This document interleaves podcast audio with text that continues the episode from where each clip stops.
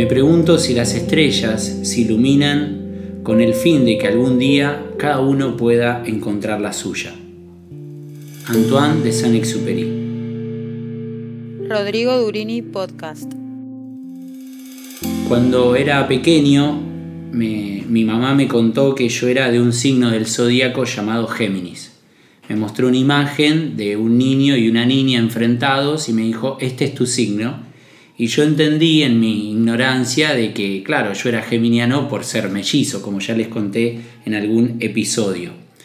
Después no supe mucho de, los signos, sí recibía un poco el estigma de que me decían que por geminiano seguramente era bipolar, eh, y así fui a lo largo de la vida con, con gran ignorancia sobre el zodíaco. Después de mucho tiempo, dando una charla, un poco para ganarme parte del auditorio y para que no se duerma todo el auditorio, eh, dije que era geminiano para poner a los geminianos de mi lado y dije algunas características que ciertamente conocía. Y esto hizo que pasada la charla mucha gente me diga, bueno, yo soy geminiano como vos, o soy de este signo, soy de este otro signo, alguno me decía, vos sos muy geminiano, y así fue que entendí que este es un lenguaje que la gente utiliza, que es un lenguaje que está en el inconsciente colectivo, y un poco tomando las enseñanzas de un libro de Susana Tamaro, que se llama Donde el corazón te lleve, entendí que uno para comunicar tiene que hablar un mismo lenguaje que el de la gente.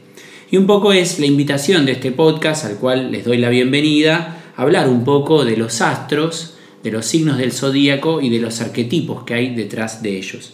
Y para eso está junto con nosotros Mariana Henrich, que me prestó el libro de Susana Tamaro, lo quiero decir, y que le agradezco que esté aquí junto a nosotros para iluminarnos en el tema de los signos. Hola Mariana, ¿cómo estás? Hola Rodrigo, hermano geminiano. Hermana escorpiana, ya hablaremos de eso. Bueno, Mariana, ¿por qué es importante eh, saber algo? No sé si hay que ser experto, ¿por qué es importante saber algo de los signos? Bueno, em, yo llego al mundo de la astrología eh, con absoluto desconocimiento, más que saber que era escorpiana, y con esta intuición que después aprendí que tienen los escorpianos de meterse en estas aguas ocultas de, cosas desconocidas como la astrología, ahora mucho más común. Eh, y empiezo a estudiarla después de tener mi tercer hijo de Tauro eran señales que, que, me iban llevando a investigar este mundo, que en realidad lo considero como una herramienta de conocimiento. Es importante en esto que decís eh, tomarlo como, como herramienta de conocimiento porque en lo que es la filosofía está muy desarrollado como el hombre y la mujer como seres temporales. Eso está desarrollado a lo largo de toda la historia de la, de la filosofía pero ciertamente que entendernos como seres espaciales dentro de un cosmos y de una naturaleza es algo que no está a veces muy desarrollado eh, en Occidente. ¿Qué, ¿Qué prejuicios uno se puede encontrar cuando uno habla de astrología? Y uno de los prejuicios más grandes es esto del tema de leer el horóscopo, por ejemplo, para ver cómo te va a ir la semana que viene, o cuándo te vas a casar, o cuándo eh, vas a tener un hijo. esa, astrología más predictiva eh, no es la que, la que estudio yo o la que, la que me gusta o nos gusta a muchos astrólogos, sino más que nada una astrología más psicológica que nos permita entendernos este, y entender a los demás y entender las, las estrellas o las energías que nos fueron regaladas al momento de nacer. Esto que decís del autoconocimiento me hace pensar que, por ahí mucha gente tiene una gran negación ante los signos y por ahí dice, bueno, eh, yo no creo en los signos. ¿Es cuestión de creer o no creer? Eh, yo no sé si se trata de creer o no creer. Yo entiendo que somos polvo de estrellas, somos partículas del universo eh, y todo eso nos integra. Y por ejemplo, esta intuición que vos seguiste, para que te metió un poco en la astrología, que fue decir, bueno, eh, sos mamá de tres taurinos. ¿Qué, ¿Qué, fuiste descubriendo en primer lugar que, que, confirmó esa intuición y te ayudó a meterte en este mundo? Bueno, lo que descubrí es que ellos con sus características venían a completar determinadas características o, o faltas que, que yo tenía aprendí con tres taurinos que al ritmo loco que yo vivía, de aceleración permanente, los tiempos de Tauro son más lentos, necesitan comer, necesitan nutrirse, necesitan dormir. Necesitan de la buena vida. El, taurino necesita buena vida. claro, exacto. y por ejemplo, estas características que vos vas diciendo de Tauro, de Escorpio, eh, hay algo que se llama rueda zodiacal. ¿Vos cómo podías explicarlo gráficamente para que los que escuchan este episodio puedan ir entendiendo como distintas características, distintas energías de los distintos signos? Bueno, en astrología lo primero que se estudia es el mandala zodiacal, que es un dibujo en el que se aparecen las casas, los planetas y los signos. Lo que aprendí que es muy interesante es que es como si fuera una obra de teatro, en donde el escenario son las casas, es decir, los lugares de acción, en donde después se van a, a desarrollar los planetas que son los actores, vestidos de los signos que les toque transitar o donde eh, figuren de acuerdo a esa foto del cielo al momento de nacer, que es la carta natal. Y, por ejemplo, esto tiene un orden, o sea, se empieza por un signo, se sigue por otro. Bueno, de ahí vienen también las fechas del año, y por eso los geminianos yo soy de junio y Escorpio de qué meses. Es de octubre. Es de octubre. Bueno, ¿y cómo, empieza esta rueda? La rueda zodiacal arranca en Aries, ese es el primer signo, que es un signo de fuego, eh, que lo rige el planeta Marte. Es el inicio, es puro deseo, es un carnero que sale de la inmensidad del océano y corre por la playa ciego, eh, por eso es, es pura energía yo tengo mucho de Aries en mi carta. Algún día lo hablaremos. Cuando quieras, cuando quieras, pero es, es mucha energía. Es energía de inicio, no de continuidad, pero sí es inicio, es voluntad, es deseo. Entonces, ese, ese carnero que sale del océano después se transforma en un toro que aparece en la pradera. Tauro es un signo de tierra, lo rige el planeta Venus que es el vincular, es lo estético, es la belleza. Después, ese toro se empieza a dar cuenta que en la pradera hay, hay mariposas y hay otras cosas con las que puede vincularse y observa, entonces empieza a observar a, su alrededor y ve que hay otros toros, entonces esto es el, el signo de Géminis, empieza a ser más vincular, a hacer conexiones, eh, es, es un signo de aire, por eso es más mental, es comunicador, es versátil, es enérgico, es, eh, digamos, es el, es el, signo de la comunicación, del aprendizaje. Por eso yo hago podcast, digamos. Claro, exacto, exacto. Por eso es, es, todo un trabajo tan mental.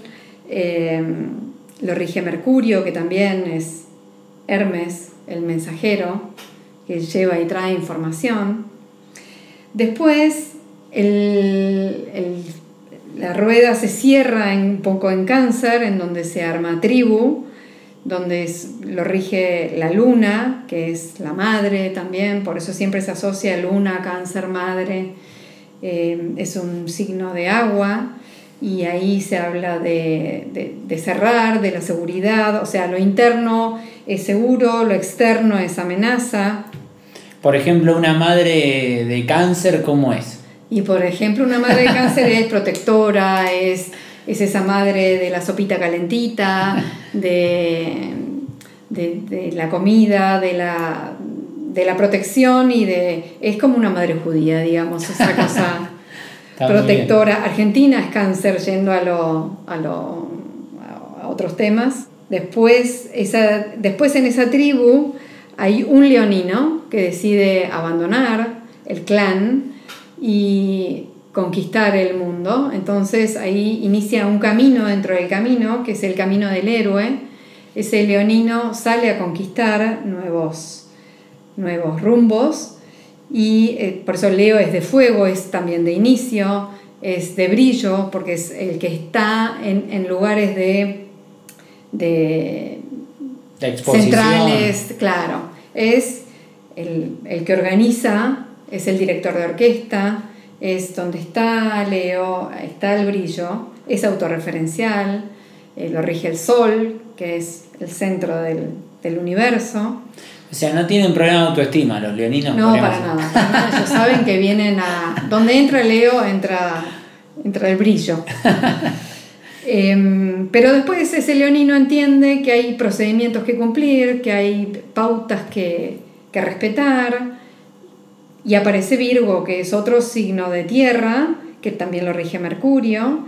Entonces, este signo de Virgo nos enseña procedimientos, nos enseña detalle, nos enseña cuidado con el cuerpo, nos enseña a tener atención a temas de, la salud.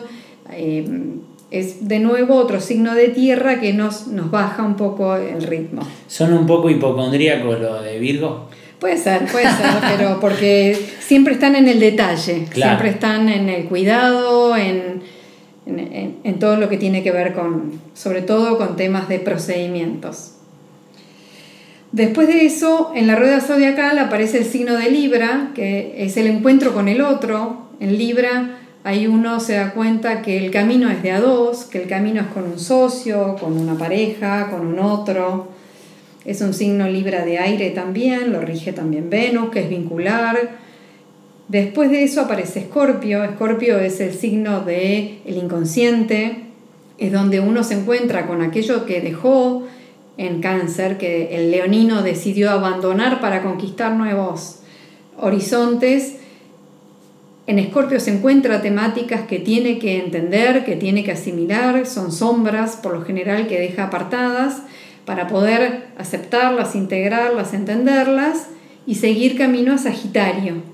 En Sagitario. Perdón que te interrumpa, pero ¿por qué tiene tanta mala fama Escorpio? ¿Por qué se le ha hecho? A los geminianos también, porque a nosotros nos dicen que somos bipolares, pero ¿por qué tiene tanta mala fama? Uno no se puede atar de las malas famas de ningún signo. Si uno puede aprender a que todos somos parte de todo y todos tenemos un poquito de todo, vamos a entender que tenemos algo de escorpianos, en alguna medida seguramente algo de leoninos, todos tenemos en nuestra carta natal los 12 signos.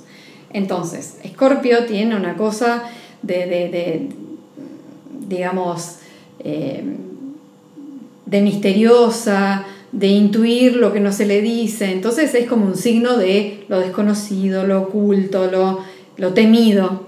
Porque quita velos un poco, o sea, esa intuición lleva a ver la realidad de las cosas detrás a veces. Se dice que Escorpio ve debajo de esos velos. Sabe lo que no le dicen, sabe, intuye. Yo opino porque soy geminiano, no sé si vos te diste cuenta. No, pero en este aprendizaje de la rueda zodiacal, la simpleza y la sinceridad de Aries ya no la tiene Escorpio. Entonces es un crecimiento personal. Todo se va, va siendo cada vez más complejo porque Aries es es pura intención, puro deseo, pero es inocente. Esa inocencia ya no está en Escorpio. Entonces, porque Escorpio se encontró con la sombra, se encontró con lo desconocido. Después la rueda zodiacal sigue y llega a Sagitario. Sagitario es el sentido de la vida, son los maestros, son los guías espirituales. Es una vez que uno integró esa, los temas negados de Escorpio, puede seguir de manera positiva, también Sagitario es un signo de fuego, lo rige Júpiter, y entender que la vida tiene un sentido, ¿no? son las filosofías. Claro, porque, a ver, yo lo digo así muy folclóricamente, pero ese leonino que se quiso llevar el mundo por delante, tiene que empezar a integrar lo oculto, eh, el dolor.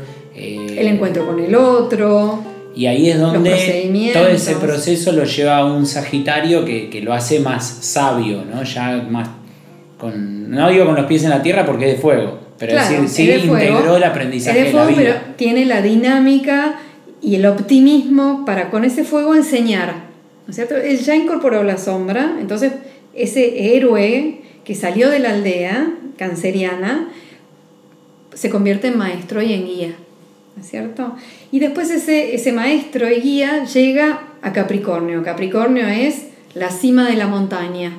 Esa cabra que nació, que salió del océano, que después se convirtió en ese héroe que salió a, recorrer y conquistar el mundo, llega a su lugar en el mundo, llega con esfuerzo, por eso Capricornio es el deber ser, la responsabilidad, el esfuerzo, es el padre. En la cuarentena son los que se toman más rigurosamente la cuarentena, los de Capricornio.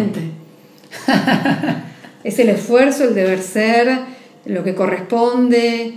Em, Yo alguna vez escuché algo, a ver, desde mi ignorancia, eh, que un poco Capricornio es como el signo más envejecido del zodíaco.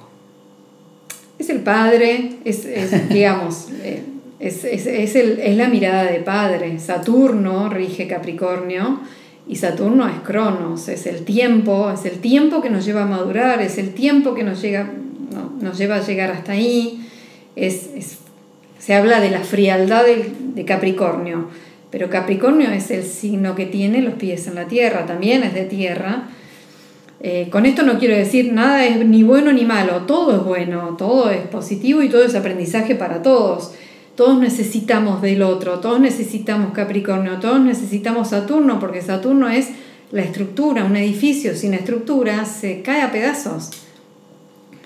Por ahí esto que decís es interesante, yo de nuevo, por ahí me pongo en portavoz de lo que escucha la gente y por eso digo esto de Scorpio o lo que me decían a mí de Géminis, pero es muy interesante descubrir que, nada es negativo, que todo es para integrarse, todo es para aprender, todo es para vivir, en definitiva, ¿no? Y todos, son desafíos eh, como decís vos, para, aprender y para incorporar. ¿Y cómo sigue esta rueda? La rueda sigue en Acuario, que es otro signo de aire, y lo rige Urano. Urano es un planeta transpersonal, eh, es el rayo, por eso Acuario es la libertad, lo creativo, lo innovador. La rueda esta del, del héroe que llegó a la cima, cuando llega a la cima se da cuenta que hay algo superior, que, no tiene que ver con sí mismo, con su propio anhelo de conquistar algo en el mundo, sino que es algo que tiene que ver con la comunidad, con el lugar que lo rodea, con asociaciones sin fines de lucro, con ser parte de algo superior a sí mismo. ¿No es cierto? Por eso Acuario, después cuando hablemos también un poco de las casas, cada signo eh, rige distintas casas de este mandala, de este escenario que hablábamos al principio. Y la casa 11, que es la que, la que rige Acuario y Urano, tiene que ver con asociaciones sin fines de lucro como Greenpeace. Bueno, sin ir más lejos, el, el último episodio fue con Alejandro Ruemers, que tiene toda una actividad filantrópica y él es de Acuario, ¿no? Y tiene como esto de este anhelo de aportar algo que sea más grande que, que él mismo, ¿no? Exacto. Y sobre todo desde la libertad y de la creatividad, ¿no es cierto? Em, y después llega el signo de Pisces, que es de nuevo la disolución. Cuando ya en comunidad entendemos que todo esto además aporta a un inconsciente colectivo, que somos ese cosmos del que hablabas al principio. Eh, y que se diluye en el océano neptuniano, Neptuno rige a Pisces, esto es la casa 12, Pisces es el agua, es un agua como la canceriana o la escorpiana, de mucha sensibilidad, eh, de mucha eh, percepción, y, ahí se disuelve y se termina estas vibraciones de, que generan los signos que van incluyendo uno al otro y se diluye de nuevo en el océano para que vuelvan a ser ese carnero del océano. Bueno, muy, muy completo toda la descripción. Obviamente que esto vos estás haciendo un gran esfuerzo porque sería hablar una hora de cada signo, de cada planeta, de las casas. Eh, por ahí en esta introducción que vos nos haces al zodíaco, eh, a ver, nuestro signo es donde el sol está ubicado el día que nosotros nacemos, ¿no? Y de ahí es que vos sos de Escorpio, yo soy de Géminis pero después hay dos factores que son importantes, me gustaría que los desarrolles, que son la luna y el ascendente. ¿Qué, ¿Qué, es la luna y el ascendente? Claro, cuando vemos una carta natal, que es esa foto del cielo al momento de nacer, lo primero que se ve es el, el sol, la luna y el ascendente. La luna es nuestra infancia, es de donde venimos, es cómo nos nutrimos y cómo nos cuidaron, es la relación con nuestra madre. Yo tengo luna en Aries, vos sabés. Bueno, es, digamos, si asociamos la luna con Aries, podemos pensar es un, niño muy deseado o un, niño también muy enérgico o una persona que ya adulta em, desagota su emocionalidad con temas de mucho inicio, de tener ganas de hacer cosas todo el tiempo, que quizás no las termina, porque no es función de Aries terminar nada, sino de empezar proyectos y cosas, inicio, pero es ese, ese empuje ariano que por ahí la luna lo que genera son dos temas, talentos y refugios. Cuando uno está muy angustiado, se refugia en su característica lunar. En tu caso, quizás te refugias o haciendo mucho ejercicio, si haces ejercicio, o iniciando proyectos, y eso te da paz. Las dos cosas son ciertas en mi vida. Ahora en la cuarentena el ejercicio está complicado, pero, pero sí. Uno encuentra refugio en lo que siente, en donde se siente querido. Un niño con luna en Aries se siente querido haciendo cosas. Un niño con luna en Géminis se siente querido cuando habla, habla, habla, se comunica, lee, eh, escribe o, sobre todo se comunica. Eh, un niño taurino quizás se siente en paz consigo mismo cuando eh, come una rica torta o cuando puede dormir una siesta o cuando su mamá le hace un masaje. Y como talento, lo mismo, ¿no es cierto? Es un talento que esa luna tenga esa energía de inicio o en Leo lo mismo, esa capacidad de poder organizar y de administrar los tiempos y, los lugares que deben ocupar. Es como un director de orquesta, eh, sabe dónde tiene que ir cada cosa y cada persona. Entonces tenemos el sol, la luna y también está el ascendente. Te estamos haciendo trabajar. La luna, la luna es de donde venimos, el sol es nuestra identidad. Es decir, yo soy de Escorpio, yo soy de Géminis, yo soy de Leo, porque el sol estaba en ese signo al momento de nacer. Es nuestra identidad. El ascendente es lo que venimos a aprender en este mundo, es lo que venimos a incorporar, es lo que venimos a aprender como nuevo desafío para esta vida. En mi caso, soy ascendente en cáncer, con lo cual eh, volvemos a mis tres taurinos. La vida me trae como regalo tres taurinos y como aprendizaje ser madre. Salir de mi escorpianidad y aprender el signo de cáncer. Aprender a hacer tortas, a dar contención, a dar abrigo, a cuidar. Y, por ejemplo, a ver, hay como una edad en la cual uno integra el ascendente, es toda la vida, pero digo, por ahí uno, a ver, no es que a los 12 años ya va a integrar el ascendente, ese ascendente va a estar como latiendo. Eh, Al principio uno está en la luna, como se dice. en la luna, bien dicho. Está en la luna y es normal, porque necesita nutrirse. Eh, entonces, estamos en la luna, después se supone que estamos más en, nuestra identidad solar, después vamos incorporando también, nos volvemos más marcianos, hay un estadio, se ve en septenios de vida, el desarrollo de cada uno de los, de los planetas, entonces hay una edad, cerca de los 25 y para adelante, en la que estamos más marcianos. ¿Por qué marcianos? Porque es el momento de poner en acción todo lo que sea necesario para, crecer, para, trabajar, para conquistar un, puesto en una empresa, en un trabajo, donde fuera. Y el ascendente, a veces uno, por ahí después de la crisis de la mitad de vida, lo empieza a incorporar como más real, cerca de los 40, pero siempre hay, hay cuestiones de destino que aparecen desde chicos. O sea, imágenes de destino que tienen que ver con nuestro ascendente pueden aparecer antes también. Por ahí eh, yo tengo un amigo que se llama Mario que, él dice que a veces cuando uno desarrolla algo como que el ego inquieta, ¿no? El ego te dice no te la creas o no vas a poder o vos por qué te animas a esto. Conocer los signos, la luna, el ascendente, el sol, nos ayuda un poco a reconciliarnos con nuestras energías, ¿no? Es decir, bueno, de algún lado vienen. Claro, totalmente. A entender que, no estaba malo tener em, determinada luna, sino que es, tenemos que aprender a que eso somos. Eso somos y esos son los otros también. Entonces reconciliarnos con que estas energías regaladas son las que tenemos que aceptar como cualidades hermosas para esta vida. Entonces son talentos dificultades en algunos casos que si las entendemos como posibilidades de aprendizaje, las podemos potenciar y, enseñar también con eso. Bueno, Mariana, yo te agradezco que nos hayas acompañado en este episodio y por ahí si vos quisieras como dar un mensaje síntesis o algo que, que a vos te haya inspirado y nos lo quieras compartir para cerrar. Obviamente que este es un tema que nada más lo estamos enunciando, por ahí la gente puede pedir un nuevo episodio y nos ponemos un poco más específicos, pero si vos quisieras cerrar con algo, eh, el micrófono es tuyo.